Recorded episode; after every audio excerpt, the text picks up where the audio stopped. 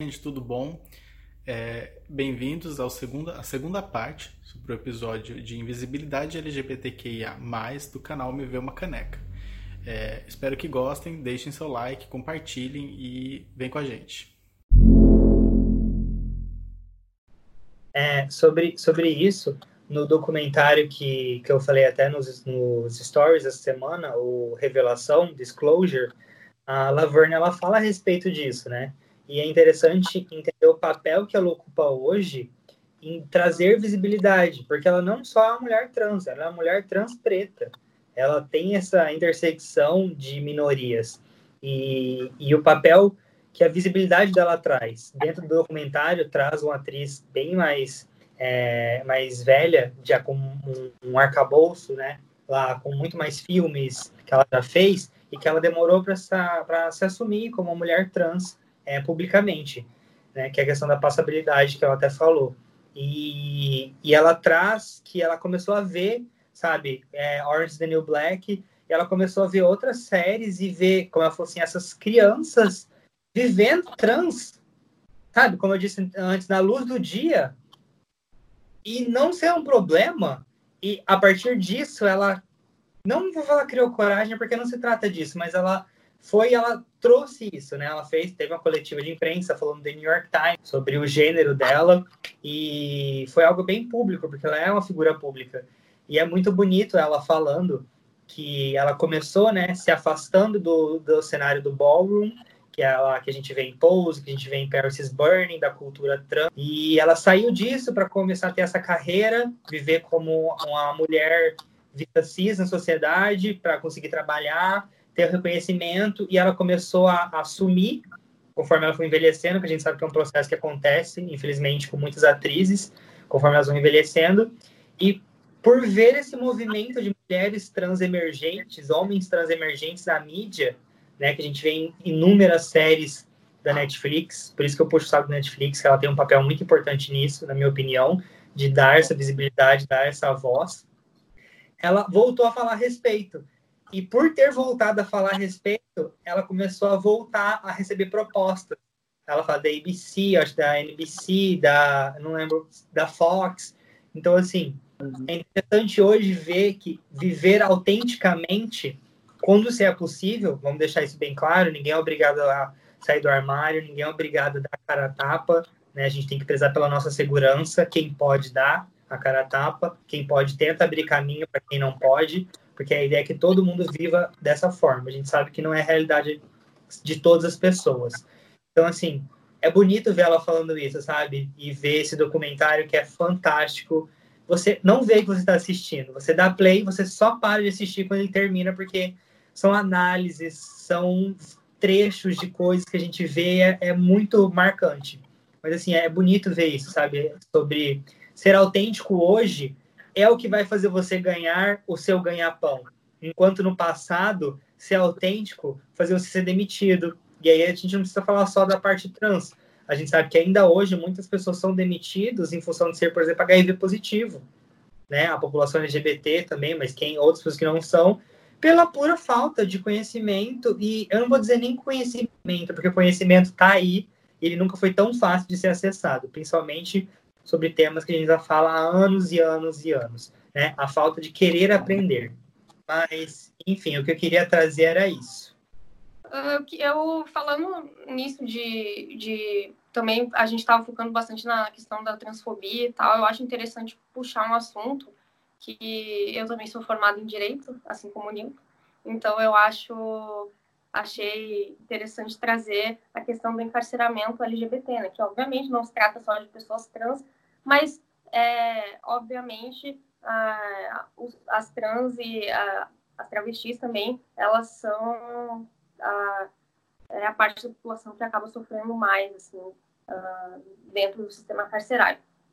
Porque, assim, hoje uh, eu estava vendo uma, a live do Mano Brown com o Dr. Drauzio Varela, e em um dado momento o Dr. Drauzio Varela ele comentou assim, que a, a, a cadeia é uma extensão da favela. E o que, que a gente pode né, ah, concluir sobre isso?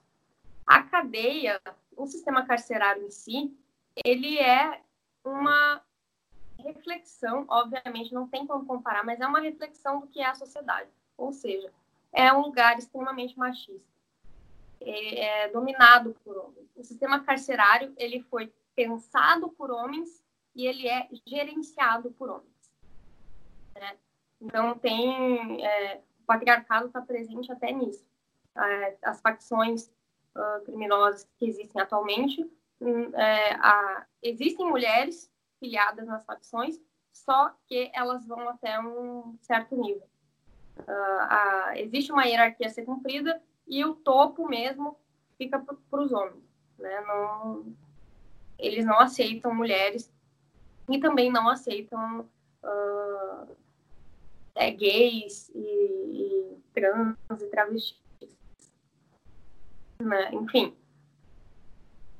Uh, atualmente, eu já falei no, no episódio do racismo, o, o Brasil ele é, é o terceiro ou quarto país que mais encarcera no, no mundo, né? A gente tem um, um problema aí de hiperencarceramento e isso acaba afetando muito a população LGBT, porque, via de regra, principalmente as trans e as travestis, são pessoas que já sofrem por si só, né, muito antes de chegar no sistema carcerário, já sofrem opressão familiar, violência doméstica, abandono familiar, né, são pessoas que são marginalizadas, muitas vezes acabam né, na prostituição, né, acabam se envolvendo com drogas, e isso acaba é, levando elas é, para dentro do sistema carcerário. Dentro do sistema carcerário, é, elas, elas continuam sofrendo inúmeras violências, é, tanto físicas como de gênero. Eu li um relato, todas as fontes, eu pesquisei bastante sobre esse tema, então eu li alguns artigos, vai estar o link deles todos aqui na, na descrição do vídeo, né?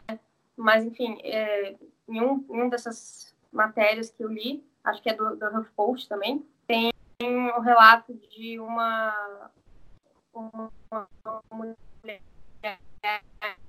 trans, mas esse é o, o modus operandi, né, em sua, na, na maioria dos casos, e ela teve o cabelo dela cortado. Ou seja, é, isso é uma violência. Pode não ser uma violência física, como, um, como é um espancamento, como é um estupro, que também é muito recorrente com essa população dentro dos presídios, mas é uma violência de gênero, porque ela é uma mulher. Então, esse, o sistema carcerário, ele, uh, ele não só reproduz as vulnerabilidades e as dificuldades que as pessoas enfrentam na sociedade, mas ele agrava isso, porque é um sistema majoritariamente masculino. Uh, e aí entra a questão, né? Como é que é a convivência de, desses, desses detentos, né? E das detentas as travestis, as, as, mulheres trans, dentro de um presídio. E aí a gente tem um exemplo do, de um presídio lá de João Pessoa, e eu não vou saber falar o nome, mas enfim, é, que ele foi, ele foi o presídio que teve a primeira ala uh, LGBT, que eles chamam do Brasil. É um presídio muito violento. Uh, o estado da Paraíba ele é dominado por duas facções muito violentas e a população trans e, e LGBT, enfim, era massacrada dentro daquele ambiente. Então, é, criou-se essa primeira ala LGBT, e elas ficam completamente isoladas, né, em outro, em outro local, assim, dentro do presídio. E eu estava lendo também que muita gente, muitos teóricos, acham que essa não é a solução ideal, porque acaba sendo um movimento segregatório, entendeu?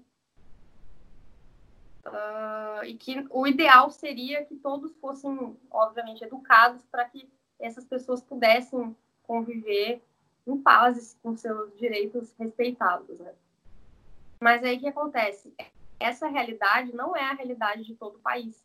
Uh, eu peguei aqui uns dados do Infopen de 2014, que foi, foram os, mais, os, dados mais atuais que eu achei, porque é importante ressaltar que não se tem um dado específico do governo, por exemplo, contendo é, qual porcentagem da população carcerária é LGBT.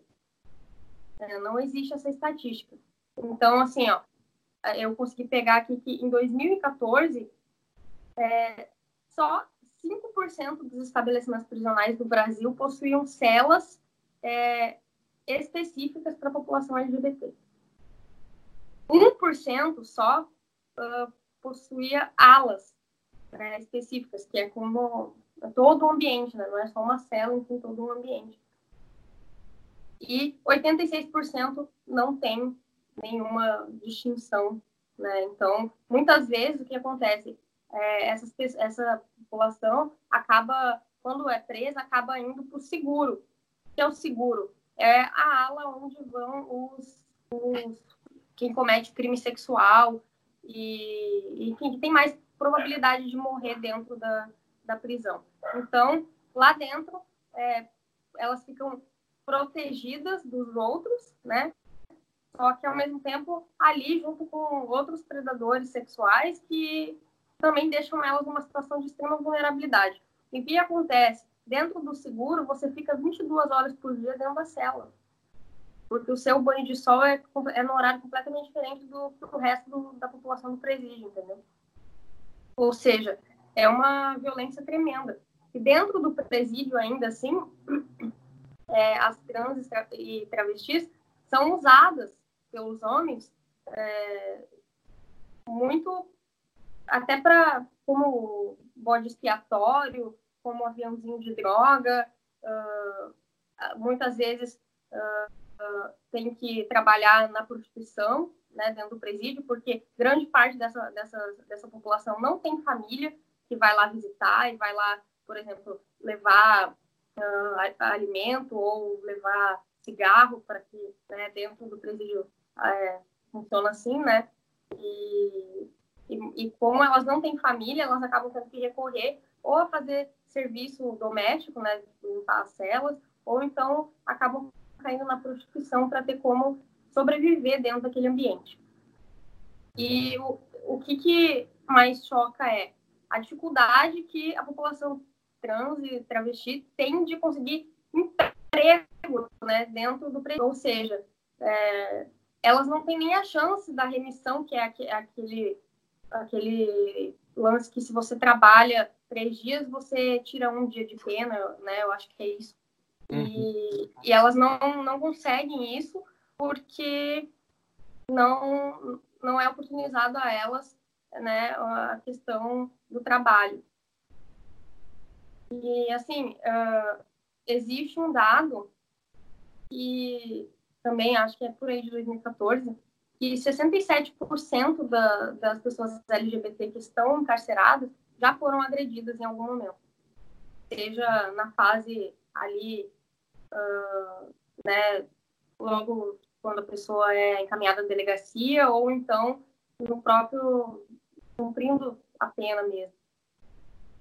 E eu achei interessante que em um dos artigos que eu li uh, foi de, determinaram, é, nomearam, né, conceituaram a, a pena dessas pessoas como duas sentenças, né, porque a pessoa já cumpre a sentença normalmente, né, mas também cumpre a sentença de ser uma pessoa uh, vulnerável ali no, no meio de um sistema opressor, né? E acaba sendo muito triste.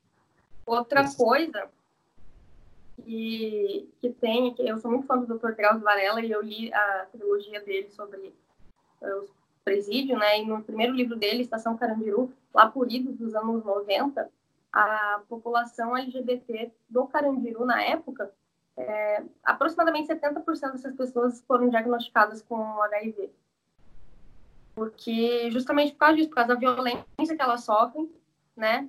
Por, por é, terem que lançar a mão aí da questão da prostituição para conseguir sobreviver dentro desse ambiente. E, enfim, graças ao trabalho do Dr. Drauzio, esse número caiu muito, né? É, por causa de todo o trabalho que ele faz dentro do, dos presídios há mais de 30 anos.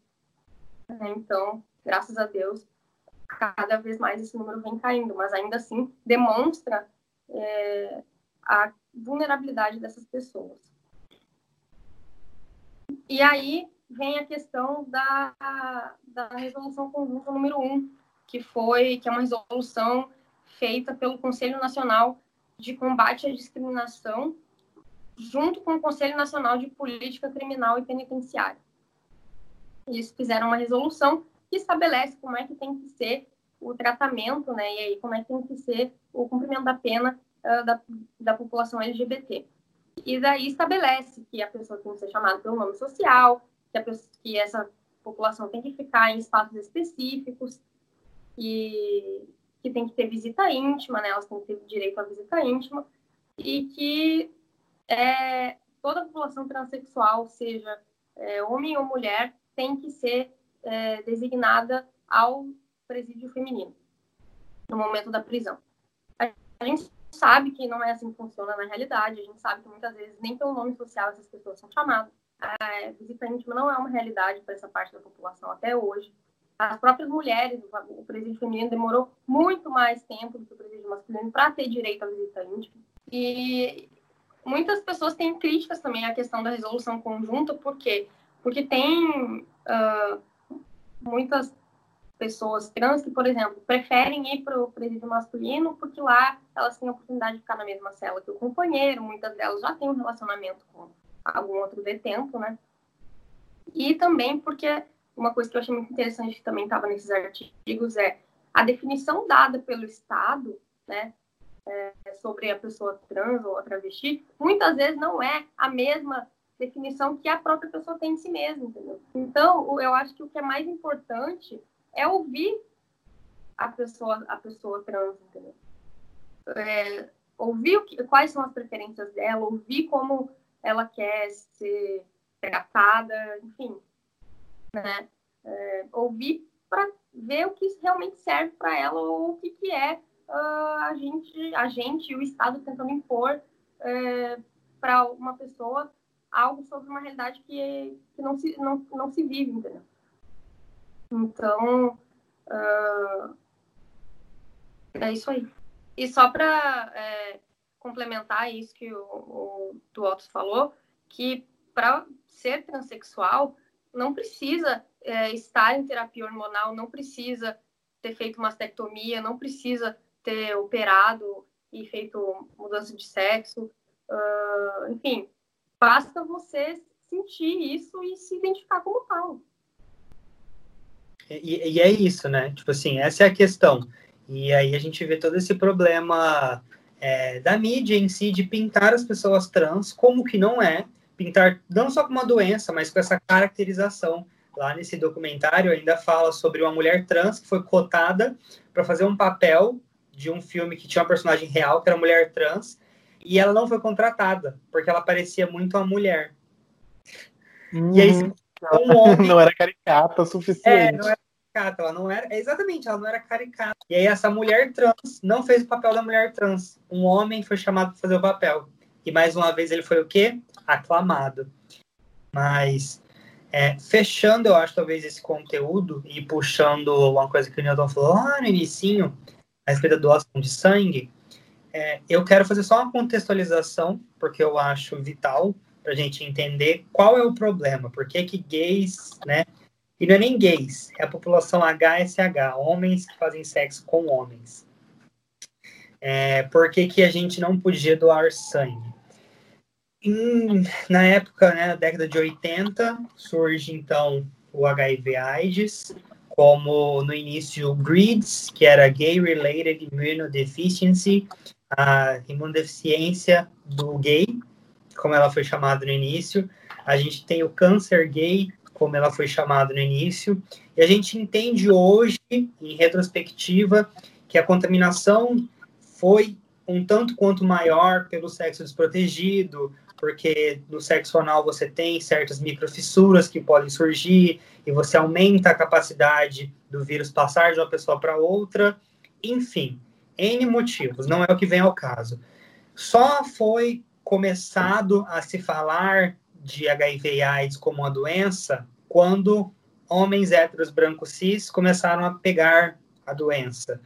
Foi aí que o governo começou a fazer o quê?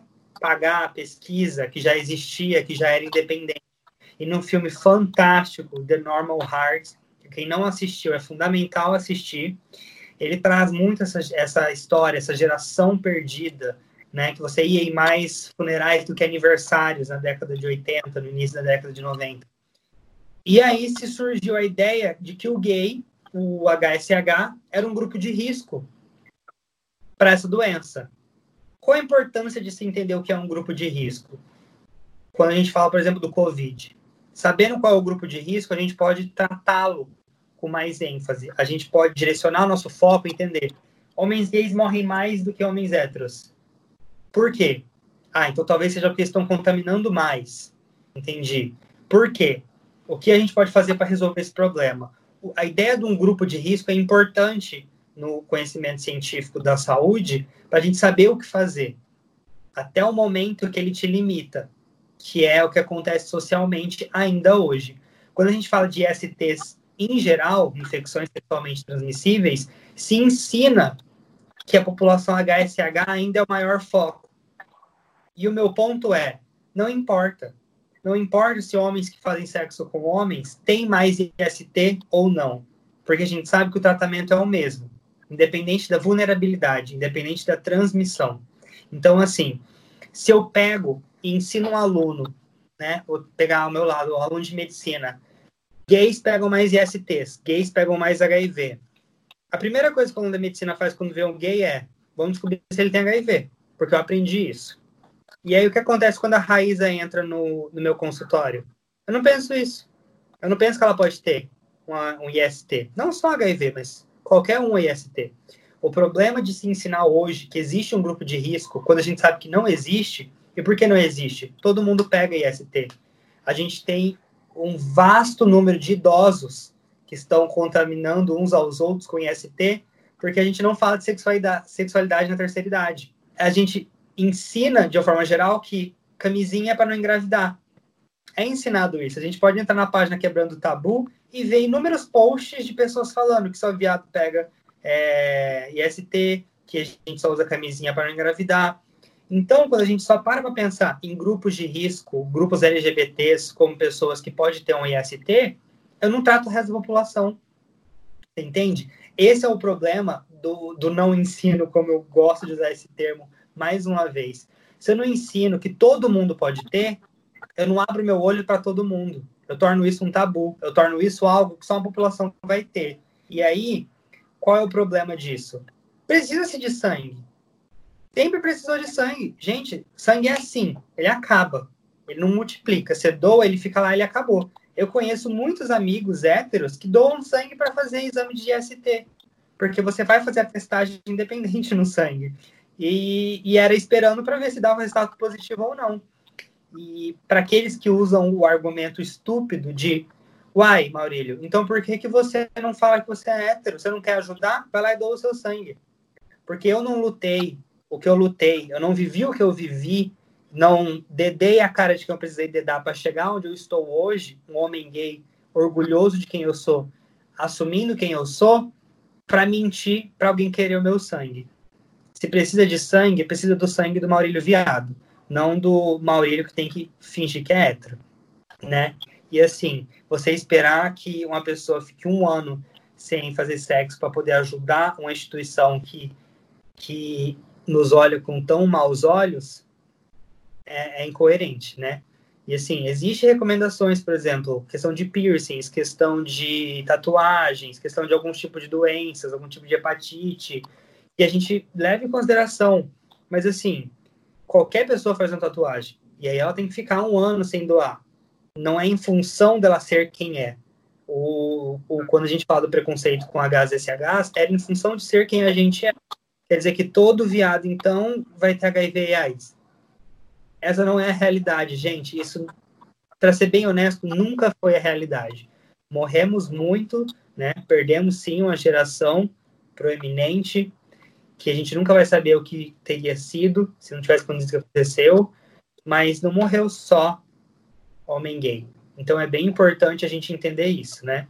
Mas essa conquista foi uma conquista LGBT como um todo, porque entender que, por exemplo, existe um grande preconceito e eu já ouvi amigos falando isso, amigos LGBTs, que pessoas bis têm muito mais IST não tem o que falar. A pessoa que pensa esse tipo de coisa não, não tá pronto para uma conversa ainda, sabe? Então, assim, ensinar grupo de risco quanto a IST é estupidez. é você focar na minoria e esquecer que todo mundo transa. Não é só eu que transo. Desculpa contar isso, caso alguém não saiba, todo mundo transa. Pais de vocês transam, os avós de vocês transam. Né? Então, é deixar bem importante isso, deixar bem frisado, porque assim, quando a gente não fala, quem ganha é a doença. É, é clichê, mas é isso.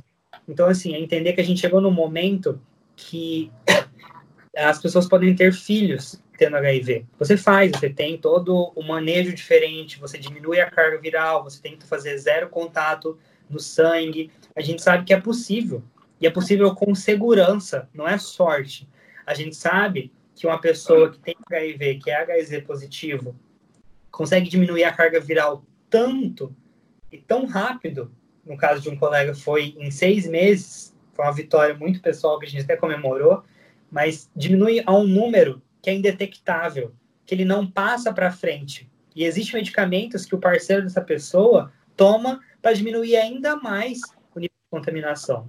Então, assim, se você não sabe disso, desculpa, era sua função saber sim, tá? Não é um conhecimento místico. É importante você saber que o Brasil disponibiliza 100% do, do tratamento de HIV, é saber toda a história de como a gente conseguiu isso que o Brasil foi obrigado a quebrar patente e foi algo histórico que aconteceu. Tem um documentário Netflix, Cartas para Além do Muro, algo assim, que fala como que funcionários de empresas aéreas, comissários de bordo, traziam medicamento escondido e como que o prédio da Varing era onde pessoas LGBTs iam para pegar escondido medicamento. Era como se fosse uma farmácia eu me arrepio de ver isso, sabe? A, a união que a comunidade teve. Pessoas mais ricas que tinham dinheiro para ter esse medicamento, ao morrer, pedia para, sabe, enfermeiros e médicos ir na casa, buscar o medicamento e distribuir para quem não tinha, sabe? A gente vê isso em pose, mas isso acontecia no Brasil, sabe?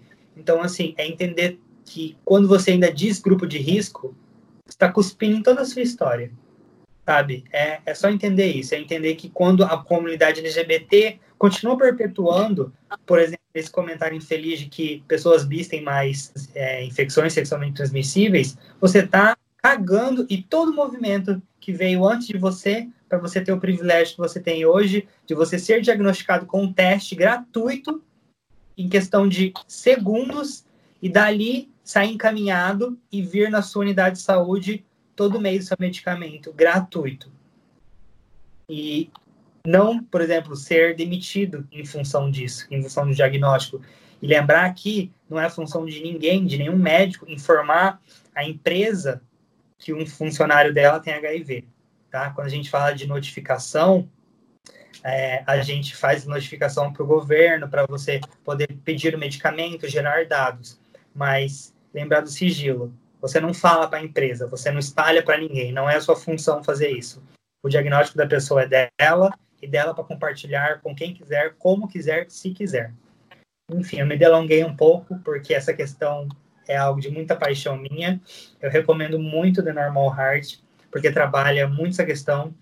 Eu acho que é Carlos Além do Muro, eu não lembro o nome desse documentário, mas fala. Tem até, eu acho que o Drauzio Varela, ele comenta no, no documentário e, enfim, você ainda acha que existe grupo de risco para IST, eu faria um exame, porque está correndo o risco, principalmente por não saber que você corre o risco, tá bom? É, então, esse foi o episódio de hoje. Quem gostar e quem não gostar também curte, não importa. É, compartilha, se inscreve, por favor. E é isso. Quem quiser conversar mais, está sempre aberto nossos canais. E vão seguir o Newton. Conteúdo de qualidade, principalmente músicas tristes. Foi isso. Então, tchau, gente. Beijinho.